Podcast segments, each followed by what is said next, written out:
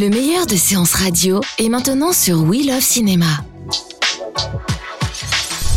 La grande séance, l'interview. Alors, Sébastien, moi j'étais sur Wikipédia, j'ai cherché un peu votre carrière, j'ai vu que vous étiez écrivain avant tout, Mhm. Oui, et puis que vous étiez passé au cinéma à travers des courts-métrages d'abord? Oui, j'ai fait, j'ai fait trois courts métrages qui commencent à dater un petit peu, quoi. Ouais. Mais euh, j'ai commencé par les cours. En fait, avant, j'étais peintre, enfin, j'étais plasticien. Et ensuite, j'ai fait des courts métrages. Et, euh, et pendant les dix dernières années qui viennent de passer, j'ai essayé de faire des longs métrages. Mhm. Et qui Ah, ça c'est intéressant. Les Et- dix dernières années. Ouais, les dix dernières, pas sur celui-là, heureusement. Je, là, on fait les trois ans là pour la sortie, trois ans de travail quand même. Mais les dix dernières années, donc les sept ans avant, euh, j'ai trois projets qui n'ont pas abouti et j'avais une grande frustration, une grande grand malheur. Et du coup, j'ai écrit des romans euh, pour raconter des histoires autrement. Que Euh, plus- pourquoi ils n'aboutissaient pas les, les projets? C'est des avec- scénarios qui ouais, avec le pas. recul, avec le recul, je me rends compte aussi que c'était des projets peut-être euh, déjà pas forcément complètement aboutis, mais peut-être trop ambitieux aussi pour un pour un premier long. Euh, à chaque fois, j'avais toujours des castings euh, assez super, mais les films se sont arrêtés à des à des degrés, Des stades. ouais, des Ouais. stades différents de. et- Quand vous dites ambitieux, c'était au niveau des moyens que ça demandait? Oui, voilà, c'est ça. Ou même, euh, même, en fait, le, le, le, prochain film que je vais tourner l'année prochaine, en fait, c'est un film sur lequel je travaille depuis 12 ans. Donc, qui était Mhm. le, le premier. J'avais acheté les droits du, du livre lors de la sortie que j'adapte euh, il y a 12 ans. Et en fait, c'est vrai que c'est un thriller avec euh, avec des adolescents et tout ça. Et c'est vrai qu'on, à l'époque, donc c'était ça, il y a effectivement 10 ans.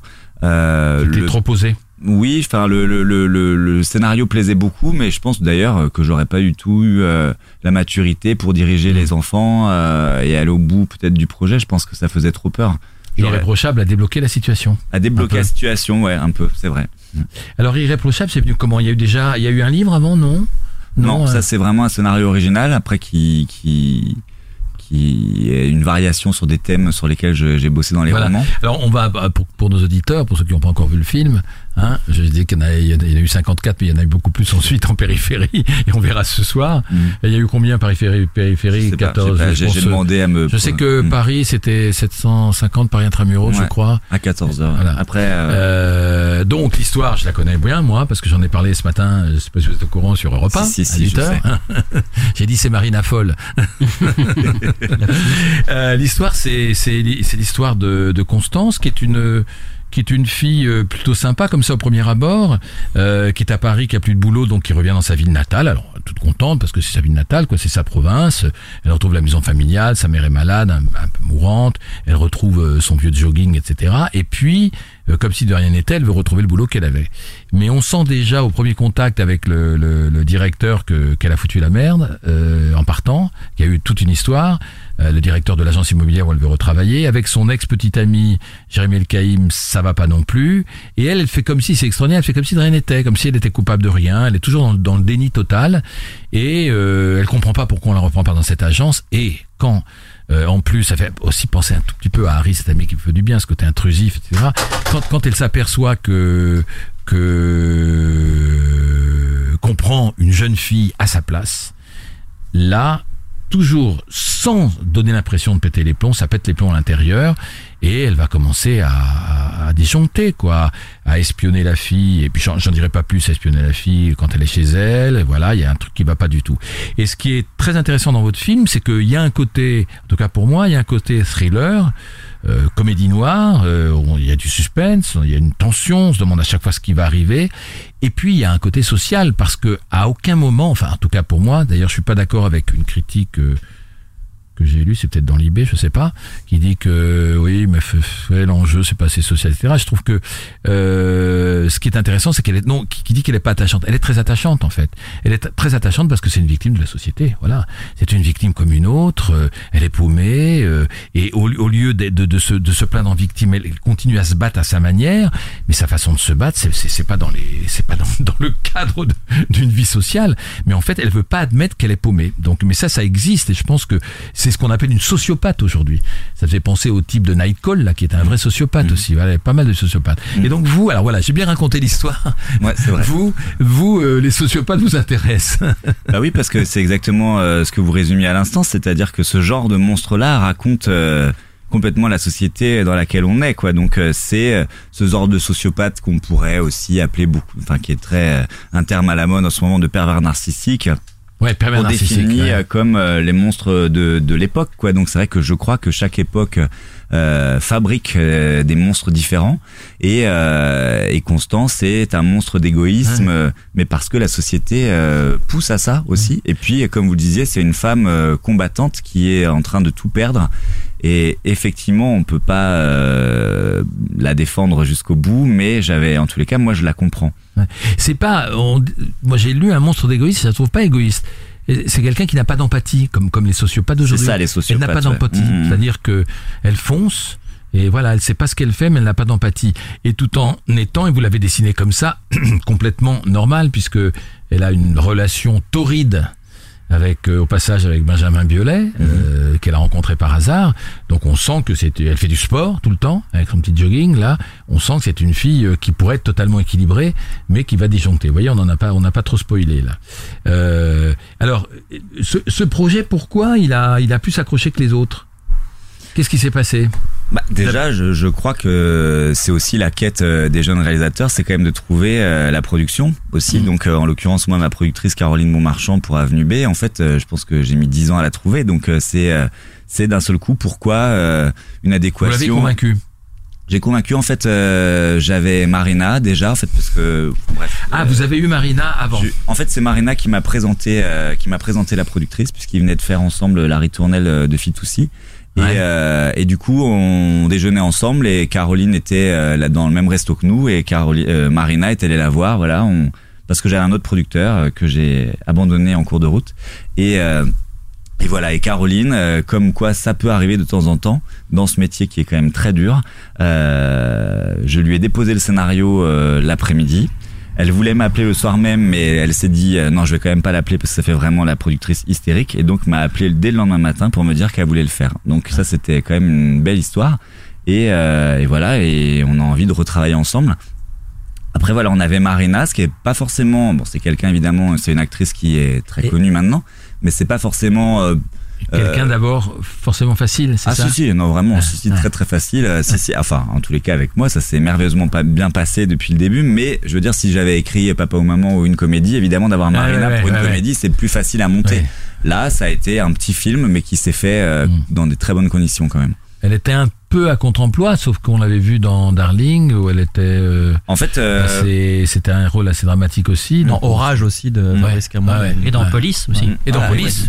En fait, euh, pour tout vous dire, moi, euh, Marina Le Serre, moi, j'ai été complètement passé à côté des Robins des Bois. Je, n'ai- je ne regardais pas les Robins des Bois. Donc, en fait, je l'ai découvert sur scène euh, dans une pièce de copie à la MC 93, donc il y a 10 ans, dans la Tour de la Défense, que mettait en scène euh, Diffon Zobo.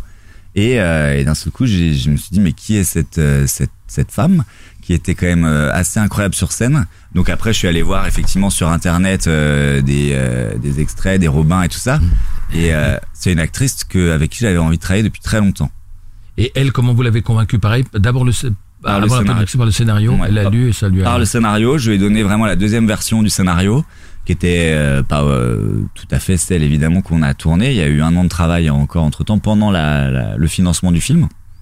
Mais elle a dit oui tout de suite, Mhm. déjà parce que je crois qu'on s'est bien entendu et elle savait aussi que c'était un rôle euh, Ouais. qui, qui lui donnait des choses euh, passionnantes à faire. Elle, elle a, elle a pas hésité. Et comment vous avez travaillé avec elle alors? Parce que moi j'ai dit que c'était un rôle à César et c'est vrai que j'espère qu'on n'oubliera pas ni le film ni elle en, en février parce que c'est dans huit mois. Mais c'est loin. C'est c'est exactement la réflexion que je me suis fait en sortant vrai, ce c'est le matin plus de loin la- possible Ah. des Césars qu'on puisse faire. Mais bon, Elle crève les il faudra le mais c'est pas grave, on le rappellera, on le rappellera à On fera une l'époque. campagne. On fera une campagne. Euh, co- comme alors, comment elle est comme actrice, ça nous intéresse. Elle elle serait là, on lui poserait la question, mais vous, c'est votre premier long métrage en tant que directeur d'acteur, donc ça a dû être euh, passionnant de la voir elle, d'avoir les autres C'était aussi. passionnant et surtout en fait ça a été euh, ça a été vraiment un travail commun. C'est ça que que je retiendrai en fait, c'est-à-dire que comme je vous le disais à l'instant, on a eu un an en fait avant le tournage où euh, régulièrement, en plus on est voisins, on se voyait régulièrement. Et je sais pas, à peu près tous les mois, tous les mois et demi, je, je lui faisais parvenir, je lui faisais lire, je lui donnais une nouvelle version avec des modifications. Et puis plus je la connaissais, plus euh, plus je la découvrais. Donc euh, du coup, des choses qui Vous étaient avez plus- adapté le scénario un peu beaucoup à, de beau- forcément à elle. Ouais. sur- en fait, c'est surtout, les, et puis ce qui était incroyable pour moi, c'était que tous les mois, tous les mois et demi, elle, elle me jouait, moi, des scènes. Donc, je voyais aussi ce qui fonctionnait. Ouais. J'avais des retours en direct. C'est comme Ah si on faisait ouais. des lectures régulièrement. Et, euh, et parce qu'il fallait, moi, ce qui m'intéressait vraiment avec Marina sur ce personnage, c'était comment on déconstruisait, comment on allait le déconstruire et comment on allait lui donner plein de facettes. Ce qui est intéressant avec Marina, c'est que c'est un petit bout de femme qui est extrêmement puissante euh, et qui a une rage, une force en elle, de la tragédie aussi, et évidemment un sens du rythme de la comédie euh, qui est génial. Donc je voulais, moi j'avais écrit les scènes euh, où il y avait euh, où il y avait ces montagnes russes même dans ces dialogues. Oui, une comédie noire. C'est une comédie noire, évidemment. Elle a Constance est une femme très intelligente, j'en suis persuadé. Ouais. Et euh, donc elle a évidemment des bons mots, donc elle euh, fait rire. Elle fait rire aussi parce que des fois elle exagère. Donc euh, et puis le spectateur, je m'en suis rendu compte sur des, projections. rit aussi euh, parce que euh, par moment on a besoin de rire quand Oui, la tension par exorcisme. Exactement. Mm. Ouais. Alors, est-ce que vous, en tant que metteur en scène, euh, euh, elle s'est pliée à vos indications Est-ce qu'il y a eu des difficultés à des moments Euh, Est-ce qu'elle est entrée dans le rôle facilement Parce que c'est un rôle euh, rude? Mais Enfin, rude. c'est c'est Oui et non, mais Mais vraiment, enfin, ça a été. Euh, je dis pas que ça a été facile, mais euh, tout s'est euh, tout s'est passé quand même relativement facilement. En fait, la première journée de tournage, c'est des scènes que j'ai coupées d'ailleurs où c'était vraiment encore plus de sport, parce que Ouais. Marina du coup euh, s'est entraînée pendant trois mois avant Ah le bon film, ah bon et je l'ai filmé en plan séquence faire 25 pompes. Euh, Je lui ai fait refaire la prise cinq fois et elle les a fait. Et elle était- 25 pompes. et elle était. Il y a des mecs qui les font pas, hein. Euh, non, non, et elle était très très fière d'elle. Et du coup, c'est vrai que cette journée était en plus sans dialogue et tout ça, donc euh, que euh, que que des pompes et des abdos. On a beaucoup ri sur cette journée. Et deuxième journée, j'ai eu un peu plus peur parce que euh, il y avait déjà des questions qui se posaient justement sur le rythme euh, à l'intérieur des séquences. Et puis euh, j'ai réalisé à ce moment-là que c'était quand même mon premier film, que j'avais 60 personnes autour de moi, que j'avais pas forcément une, la réponse et que ça c'est assez terrifiant. Donc j'ai eu moi trois jours à peu près d'adaptation aussi, mais juste d'être le chef d'orchestre au milieu en fait. Mais Marina en fait, ça a été vraiment facile et comme on, du coup à partir du quatrième jour vraiment, on avait trouvé tous les deux la manière euh, De guider le mouvoir, personnage, de ouais. comment, de qui était vraiment ce personnage. Après, euh, du coup, au bout de trois, quatre prises à chaque fois, c'était fait. Donc du coup, on pouvait, on avait quand même un peu de temps aussi pour chercher d'autres choses. Et donc ça, ça a été, c'était très épuisant pour Marina parce que le rôle est très physique, que j'avais que 32 jours de tournage, donc c'était des journées euh, très ah oui, intenses court. très court, tournage. ouais, très court. Et d'ailleurs, c'était drôle parce qu'elle me disait, euh, je voyais que euh, vraiment, elle n'allait même plus à partir de la deuxième semaine, elle, allait déjà, elle allait déjà plus euh, aux loges parce qu'elle trouvait ça trop loin tellement elle était fatiguée. Et du coup, elle dormait sur le plateau et elle me disait, mais tu te rends pas compte sur Papa ou Maman, des fois il y a quatre heures euh, de mise en place d'éclairage que nous on en avait, on avait 10 minutes quoi. Donc euh, du coup, c'était ouais très intense. Et je pense que c'est aussi tout ça qui, qui, qui a créé aussi une entente de l'équipe formidable. Antoine Julien Est-ce que vous trouvez que le métier d'agent immobilier est un bon métier de cinéma Parce que euh, il y a plusieurs films dans le film, c'est plus qu'une toile de fond, il Mm. me semble. Euh, ça lui permet même d'être particulièrement intrusive, notamment auprès de cette jeune femme. Est-ce que c'est un voilà, est-ce que pour vous c'était un métier comme un autre, ou est-ce qu'il avait une valeur, euh, on va dire pas un métier comme un cinématographique autre. je pense qu'effectivement, cinématographiquement, de pouvoir visiter plusieurs appartements, en plus là, évidemment, Constance se rêve être une grande bourgeoise, donc on visite que des appartements merveilleux que nous-mêmes, quand on faisait des repérages, on était fascinés de les découvrir. Euh, non, mais je pense que là, le, le, le, le, le- ce métier, en l'occurrence, raconte quelque chose du personnage, parce que c'est quand même quelqu'un qui, on le découvre dès le début du film, c'est pas une spoiler, rien du tout, elle n'a plus de toit. Mm. Donc c'est quelqu'un qui est obligé de revenir vivre chez sa mère, donc la question du logement, dans sa précarité, évidemment, elle est, euh, elle est, euh, elle est, euh, elle est passionnante. Et surtout, moi, je connaissais quelqu'un qui était agent immobilier et qui dormait vraiment dans les appartements. En fait, je crois que c'est assez répandu, mais pas forcément pour la nuit et tout ça, mais d'aller faire des siestes. Et parce que voilà, quand on a plein de clés, c'est très pratique. Donc, il y a quelque chose forcément de cinématographique et qui raconte quelque chose du personnage. Alors une dernière question, ou une avant-dernière. Euh, Il y a un avant et après la réalisation d'un premier film.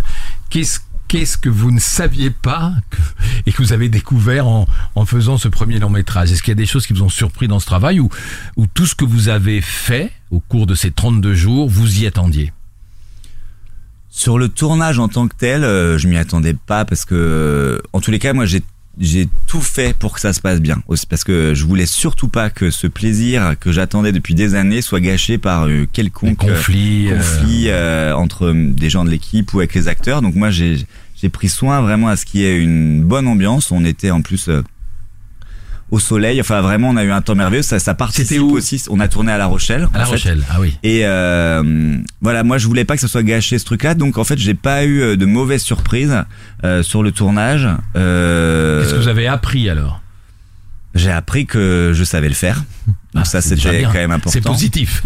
non mais en fait sur le tournage je ne retiens plutôt que du positif. Après je vous cache pas que la post prod ça c'est très très long. Je Ça, ça va être ma question. Voilà, le, le ton de post-prod, euh, post-prod. le montage notamment. euh, En tout, euh, là, j'ai fini de tourner le 17 juillet. Je suis rentré. Le montage avait commencé pendant le tournage. Euh, j'ai fait quand même un break de trois semaines parce que on était tous euh, rétamés. Et en fait, j'ai repris euh, le montage du coup euh, mi-août de l'année dernière. Et là, le film sort aujourd'hui. Enfin, il y a eu que deux mois après après la fin de la post prod. Donc la post prod a duré dix mois et j'ai passé. Et pourquoi c'est aussi long? Mais parce que euh, c'est énormément de travail en fait quoi. Euh, Déjà le là où le film montage. se fait surtout. Oui. Le le montage, euh, dure trois mois euh, avec euh, des moments. euh, En fait, avant de partir en vacances, donc euh, la monteuse avait fait un ours qu'on appelle, donc c'est-à-dire vraiment euh, le gros du film avec toutes les séquences mis bout à bout, mises bout Ça à faisait bout. combien de temps? 3h07. Wow. Donc là, d'un seul coup, mais ce qu'on voyait dans les images, je savais que l'image de Laurent Brunet, euh, mon chef opérateur, on était très rassurés. En fait, je savais que la difficulté, avant de partir faire cette pause, la difficulté serait de réduire le film, donc c'est-à-dire de couper, qu'il allait falloir sabrer la moitié du film. Donc Ouais. euh, Il fait c'était, combien? bah là il fait 1h40? 1h43, Ouais, donc euh, presque la moitié. Mais j'ai eu du coup ce, ce moment de pause pour réfléchir à ce qui avait de l'importance Ouais. et tout ça. La contraction. Bah, en fait, c'est vrai qu'un film, moi, on m'avait dit ça, mais je crois vraiment que c'est la définition euh, que je retiens. C'est un film, c'est vraiment ce qui reste. Et euh, donc après tout ce qu'on a coupé, et puis la collaboration aussi de tous les intervenants qui viennent au fil du au fil de la post prod, je ne savais pas en tournant ni pendant le montage que les musiciens avec lesquels j'ai bossé, les zombies zombies, allaient faire la musique, qui donne euh, une partition, je crois, très forte au film.